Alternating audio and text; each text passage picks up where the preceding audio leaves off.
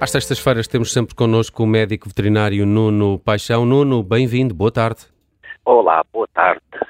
Boa tarde, Nuno. Animais e guerra do ponto de vista do, do, sofri, do sofrimento e, e, e, deste deslocamento de população uh, que há. De facto, as imagens uh, que também mais me têm tocado são uh, muitas daquelas mulheres que chegam às fronteiras com, com a Ucrânia e que trazem as suas transportadoras com os seus animais. É uma imagem também tocante, mas há aqui também um, um, um outro lado da importância dos animais num conflito destes e com prédios constantemente uh, destruídos, uh, presumo que os ucranianos também tentem uh, fazer algum uso das potencialidades dos animais no que toca ao, ao, ao resgate de, de, pessoas.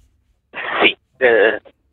Eu, eu, eu, a gente possível, possivelmente vamos falar dos, dos animais que estão na guerra a trabalhar noutro, noutro programa, porque isso seria muita, muita coisa. Uhum. Uh, hoje, hoje uh, por muito que me custe, uh, e, e desculpem-me se me faltar a voz, mas uh, o sofrimento animal é exatamente igual ao sofrimento que nós vemos nas pessoas. Infelizmente, normalmente somos, somos menos sensíveis aos animais por vários motivos, e, uh, porque normalmente o nosso semelhante é, é com quem nos identificamos melhor e mais, e por isso sofremos por ele e percebemos o sofrimento mais facilmente. Mas uh, animais e guerra uh, vivem junto de nós e, e é óbvio, é óbvio, uh, por muito que algumas pessoas custe, uh, é óbvio que sofrem.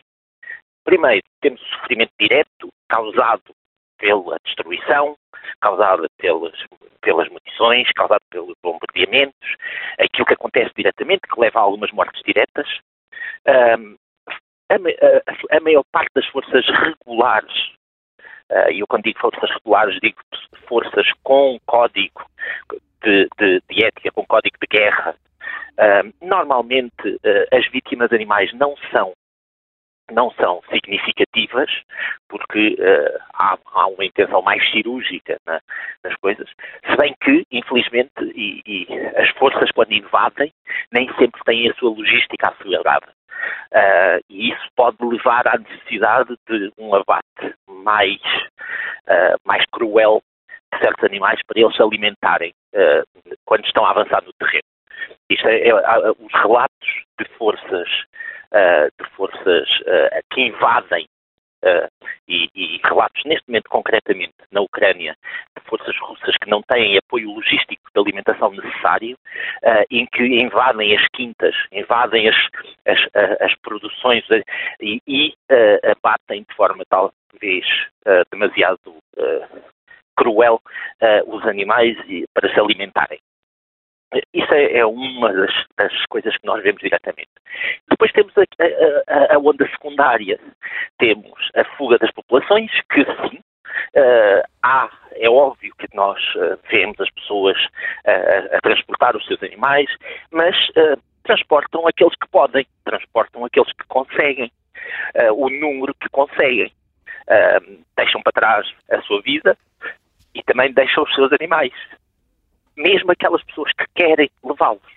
E, uh, Nuno, também há a questão da necessidade de apresentar muitas vezes uh, na fronteira, apresentar os documentos com, com, com a vacinação dos animais e, e alguns desses animais uh, não, não tinham vaci vacinas e, e, também já não era possível, dado o contexto de guerra, que se vacinassem a tempo de, de irem com os donos ou a tempo de ficarem vacinados para passar a fronteira. Felizmente, felizmente esse, esse, esse problema tem sido sanado com alguma facilidade. Com o levantamento das, as... das, restrições à, à, entrada? Sim, levantamento, alguma tolerância, uh, a deslocação de médicos veterinários ao local dos, dos campos de refugiados, à própria fronteira, que resolvem o assunto de forma voluntária naquele local.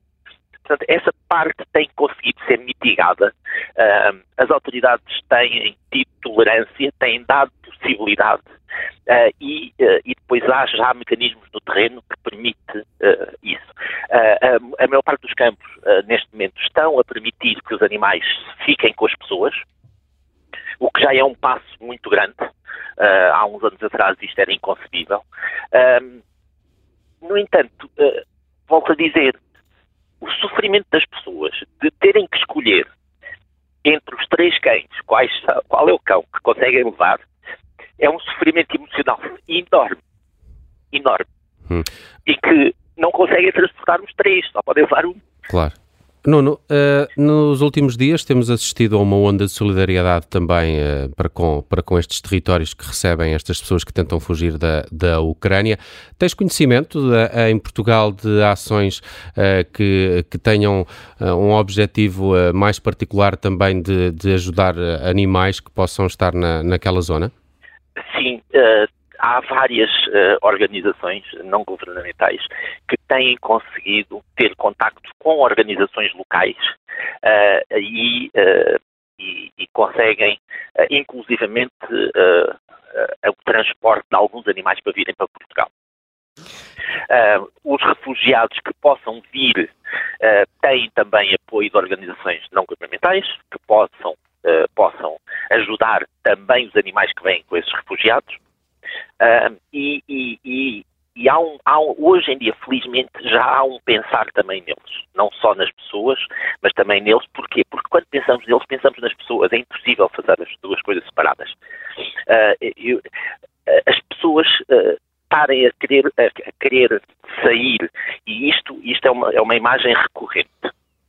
Há sirenes, as pessoas têm que têm que se dirigir aos, aos, aos aos abrigos, tem que se dirigir para o metro, tem que se dirigir para as bases, para as, para as, uh, para as agora falta-me o nome, uh, mas para as caves, uh, e muitas delas... Os bunkers os bunkers, e muitas delas acabam por voltar atrás porque se lembram que o cão tinha fugido e estava no, estava no vizinho, ou porque o gato agora apareceu e acabaram por ver que o gato que tinha desaparecido agora apareceu e saem a correr, arriscando a sua própria vida, uh, para que os consigam recolher e levem. Felizmente, a maior parte dos bunkers também estão a aceitar estes animais. Mas, mais uma vez, nós estamos aqui a falar de animais de companhia e da seleção de alguns que infelizmente nem todos conseguem. Uh, agora, uh, os, animais errantes são mais que muitos, já eram, agora são cada vez mais, porque infelizmente também há pessoas que não se preocupam em levá-los, portanto também há animais a ficarem para trás, e depois temos uma, uma quantidade enorme de animais de pecuária que também estão para trás. Os que ainda tiveram a sorte de ser soltos os que ainda tiveram a sorte de serem libertados um, e que sejam herbívoros e que tenham acesso à comida, uh, pode, pode ainda ter alguma chance, alguma hipótese, mas infelizmente uh, não, é, não é raro encontrar alguns fechados. Uh, que sem poderem ter acesso, em que a única coisa que resta fazer é abri-los e, e deixá-los à sua sorte, porque a quantidade deles é enorme e esperar que eles consigam, consigam uh, passar por este tempo. E aqueles que, é aqueles que conseguem, uh, que os donos conseguem levar uh, às costas com, com as, as bagagens, com, a, com, a, com as bagagens que têm, com os filhos ao colo, mais as transportadoras para os animais, uh, esses animais também podem, eles sentem tudo, não é? De, o stress, de, porque estão a passar os donos, podem vir até a sofrer de, de stress pós-traumático também, como nós? Sim, podem, podem. Se bem que e, e, o, o stress pós-traumático está documentado uh, principalmente em cães, porque é onde há mais estudos feitos. Acredito que muitas outras espécies também os tenham. Uh, nós é que não sabemos interpretar, mas podem. Mas felizmente as necessidades emocionais destes, destes, dos nossos animais de companhia são umas necessidades um bocadinho mais básicas que as nossas. Ou seja, se eles, eles sentem, é óbvio que sentem a mudança das rotinas, é óbvio que sentem o, o nosso receio, as nossas, as nossas emoções, sentem que nós também não estamos normais, mas, um, mas para eles basta-lhes estar junto da sua própria família, não, não precisam ter acesso à internet, não precisam de, de, de, de comer a comida favorita todos os dias, ou o que seja. Uh, e, mas manter-se com a sua própria família já ajuda bastante. Já ajuda bastante.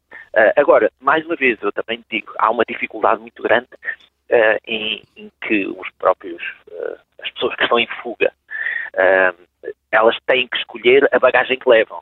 E escolher o animal é escolher peso, é, é escolher espaço que, que, é preciso para outras coisas, em que elas têm que tomar uma decisão.